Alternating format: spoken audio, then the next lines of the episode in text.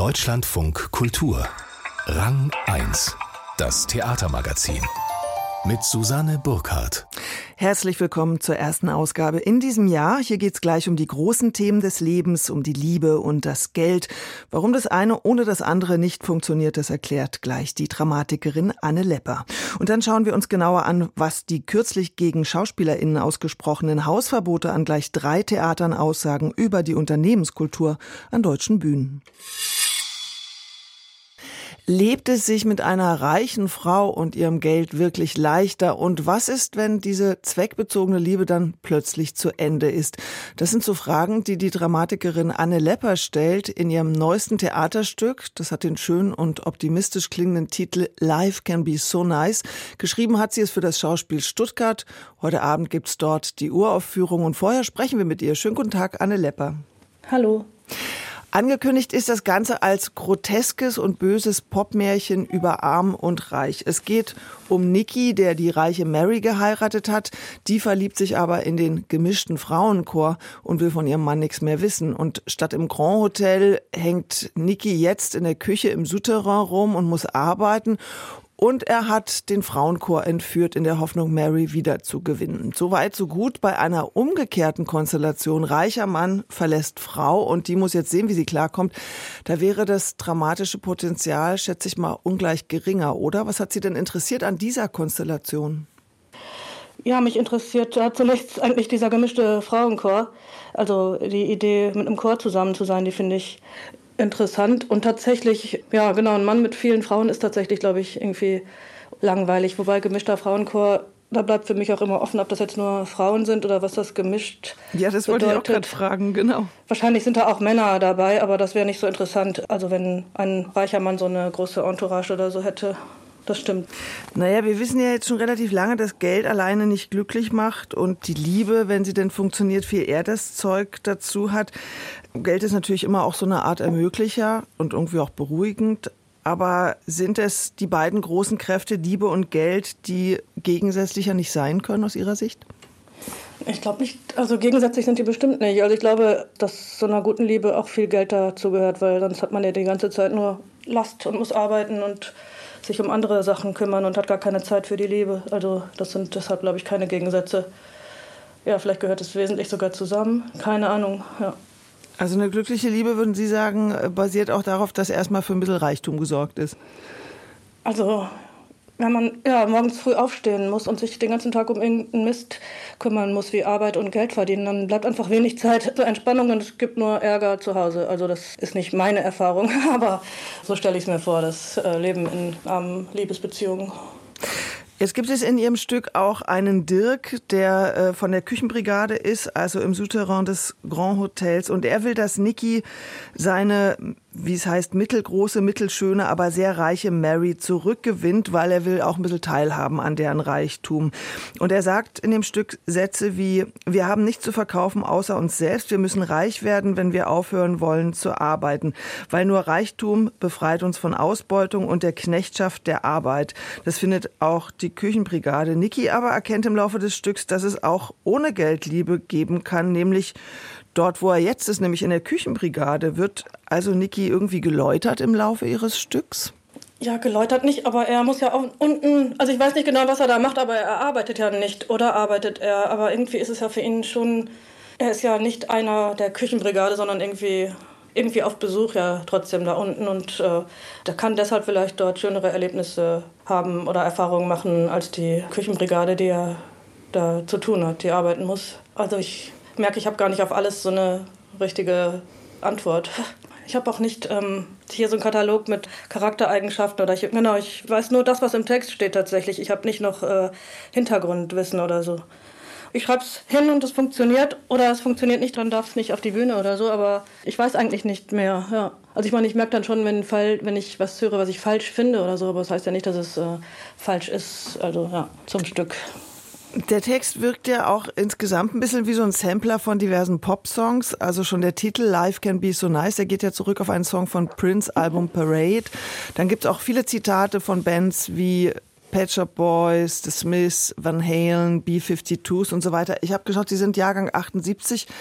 Haben Sie da hier so ein bisschen die Songs Ihrer Jugend verarbeitet? Nee, ich habe nicht, hab nicht die Songs meiner Jugend verarbeitet. Nee, also ich habe eher mit New Model Army und so angefangen und nicht mit den B-52s, also eher Uncool und Westernhagen war wichtig oder so. Den würde ich jetzt aber nicht, der käme jetzt nicht in meine Stücke. Also eigentlich, nee, das sind einfach gute Lieder. Also ja, das ist ja genau dasselbe wie mit der Literatur. Also ich beziehe mich ja, wenn ich äh, lese, nicht nur auf die Bücher, die in der Zeit geschrieben wurden, als ich klein war. Und so ist es auch mit der Musik und mit den Filmen, oder? Also Nee, es geht ja schon immer auch um Text. Es gibt äh, eine Stelle in Ihrem Stück, da taucht Mary in der Küche des Grand Hotels auf. Sie will ihren Chor zurück und Dirk und die Küchenbrigade, die ja scharf auf ihr Geld sind, die versprechen ihr alles, was sie will. Also anstelle des Chors antworten sie. Mary sagt, Zitat, du wärest immer für mich da und würdest deine Bedürfnisse meinen Bedürfnissen so anpassen, aus Liebe zu mir unterordnen, dass ich ständig glücklich bin und nie auf die Idee käme, etwas zu vermissen. Niemals. Und diese Küchenbrigade versucht dann noch vorsichtig einzufordern, dann und wann auch mal selbst sein zu dürfen.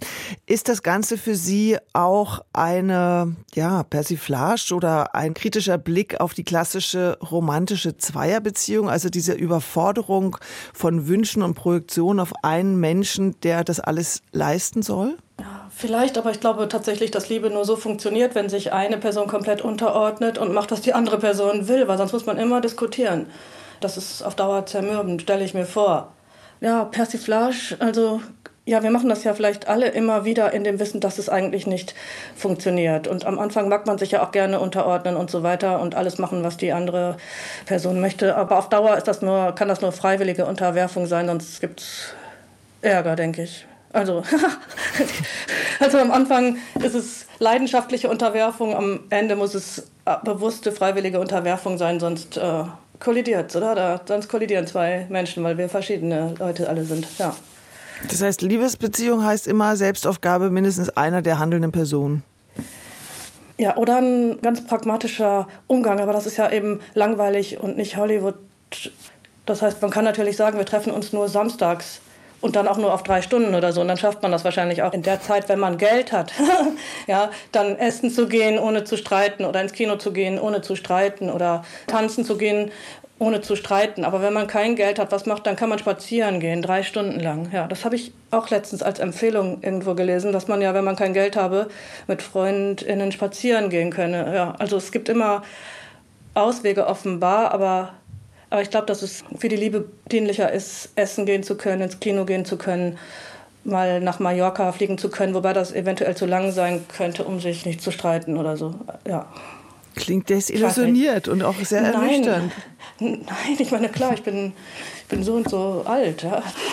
Ja. Sie haben Anne Lepper 2017 den Mülheimer Dramatikerpreis bekommen für das Stück Mädchen in Not mit äh, dem Stück Hund, wohin gehen wir? Waren Sie beim Stückemarkt des Theatertreffens eingeladen, wurden von Theater heute zur Nachwuchsdramatikerin 2012 ernannt. Können Sie sagen, wo Sie die Themen zu Ihren Stücken finden? Also die Themen sind ja da und darum benutze ich ja auch so viele Fremdtexte oder so, weil sobald ich mich erinnert fühle, alles erinnert mich ja an etwas, was schon bekannt ist und da gewesen ist, versuche ich halt noch andere Leute zu finden, die das auch schon gesagt, geschrieben oder gedacht haben. Also daher halt die Texte aus der Popwelt oder aus der Literatur, die ich noch dazu hole, weil es eben alles nicht so originell ist. Also ja, die Zusammensetzung mag dann irgendwie lepperartig sein oder so, aber die einzelnen Teile kennen wir schon. Ja. Und bei Mädchen in Not habe ich mich zum Beispiel auf den Film von Lubitsch, äh, Die Puppe, bezogen. Also es gibt schon auch einfach Vorbilder, auf die ich immer wieder zurückgreife oder um die herum ich weiter denke oder mit denen ich schreiben möchte oder sowas in der Art. Das heißt, dass das Samplen eigentlich so eine Art Merkmal ist Ihrer Arbeit? Ja, ich glaube schon, dass das ist so.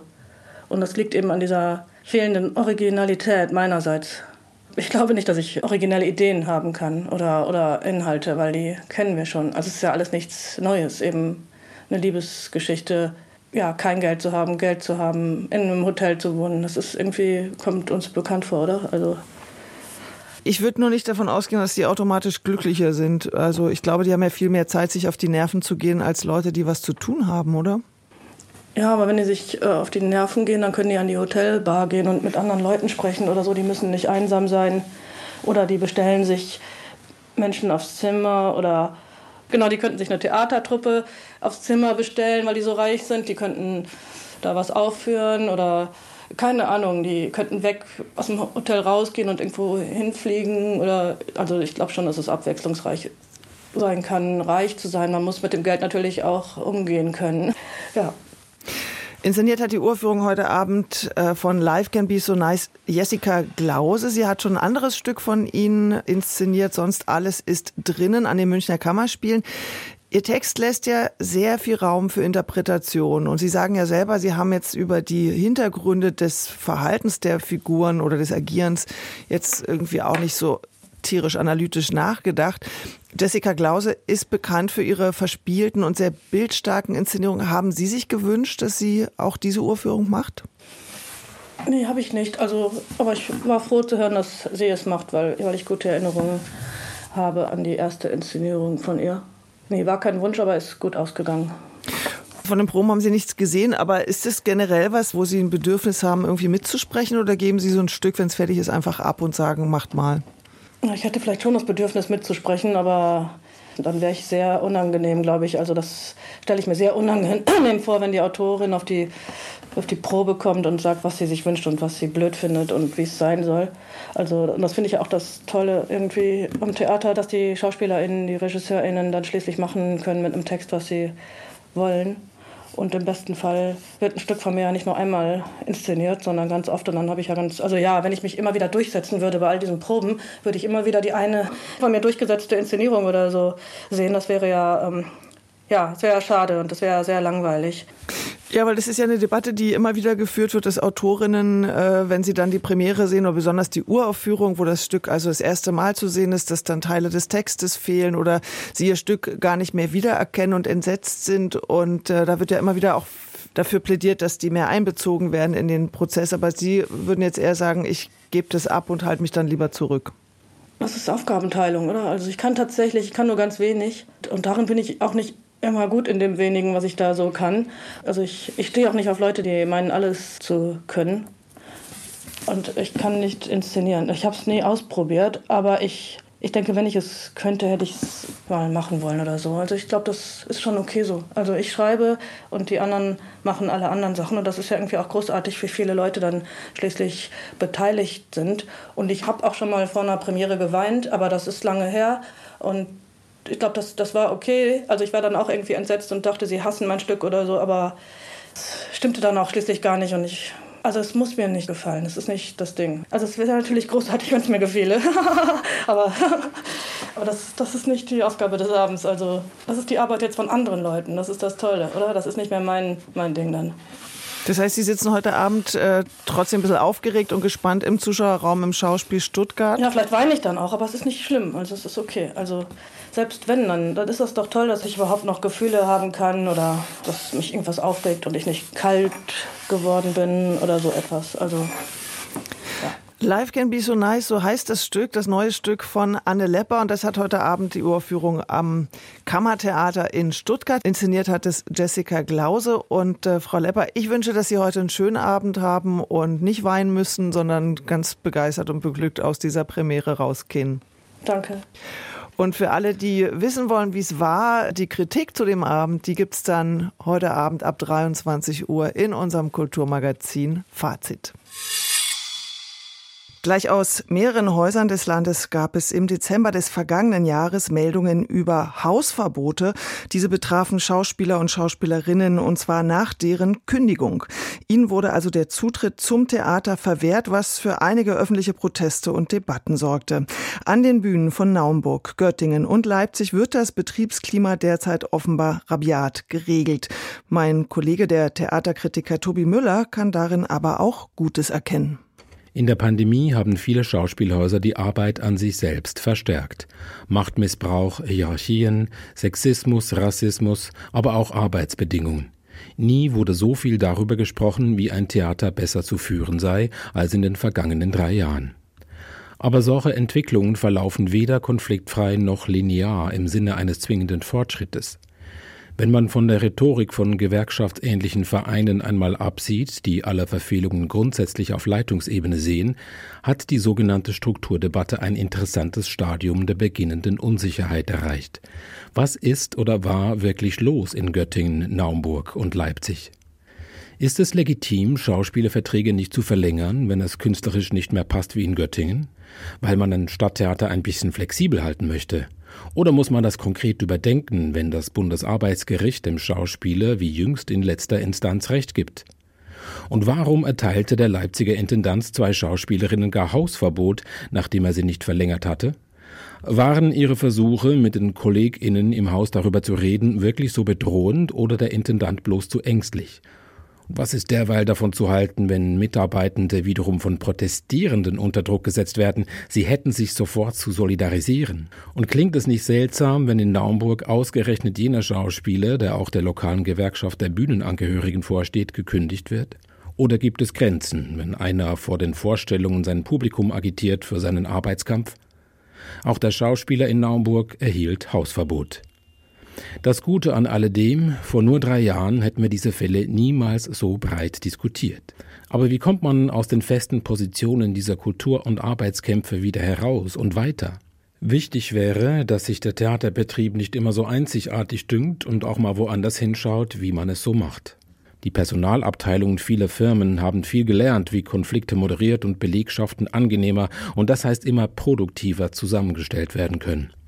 Die verbreitete Theatermeinung, dass wir in der Kultur alles noch immer etwas anders lösen, nützt letztlich nur der Leitung. In der Wirtschaft ließ es sich übrigens sehen, dass Hausverbote nach Kündigung die Regel und nicht die Ausnahme darstellen, auch wenn es sich im ersten Schritt um technische Zulassungsbeschränkungen handelt. Dass CEOs, pardon, Intendanten nicht nach Laune kündigen können und erst das Gespräch und dann die Mediation gesucht wird, weiß man in gut geführten Firmen auch schon lange. Und wenn es um Führung geht, ist selbst ein Theater erst einmal nur ein Unternehmen. Wer das bereits als Kränkung empfindet, sollte eventuell keines leiten. Wie Theater von Wirtschaftsunternehmen lernen können, ein Kommentar war das von Tobi Müller. Die geniale Stelle. Und die hat heute der Regisseur Alexander Weise für uns und erlebt hat er sie in Wien.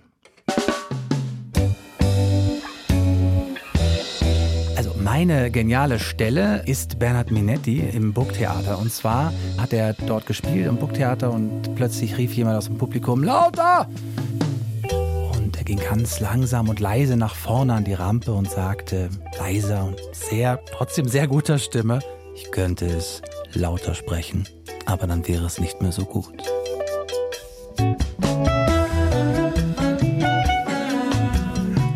Ich finde diese Stelle deshalb gut, weil sie sehr viel Wahrheit in sich birgt, ganz oft.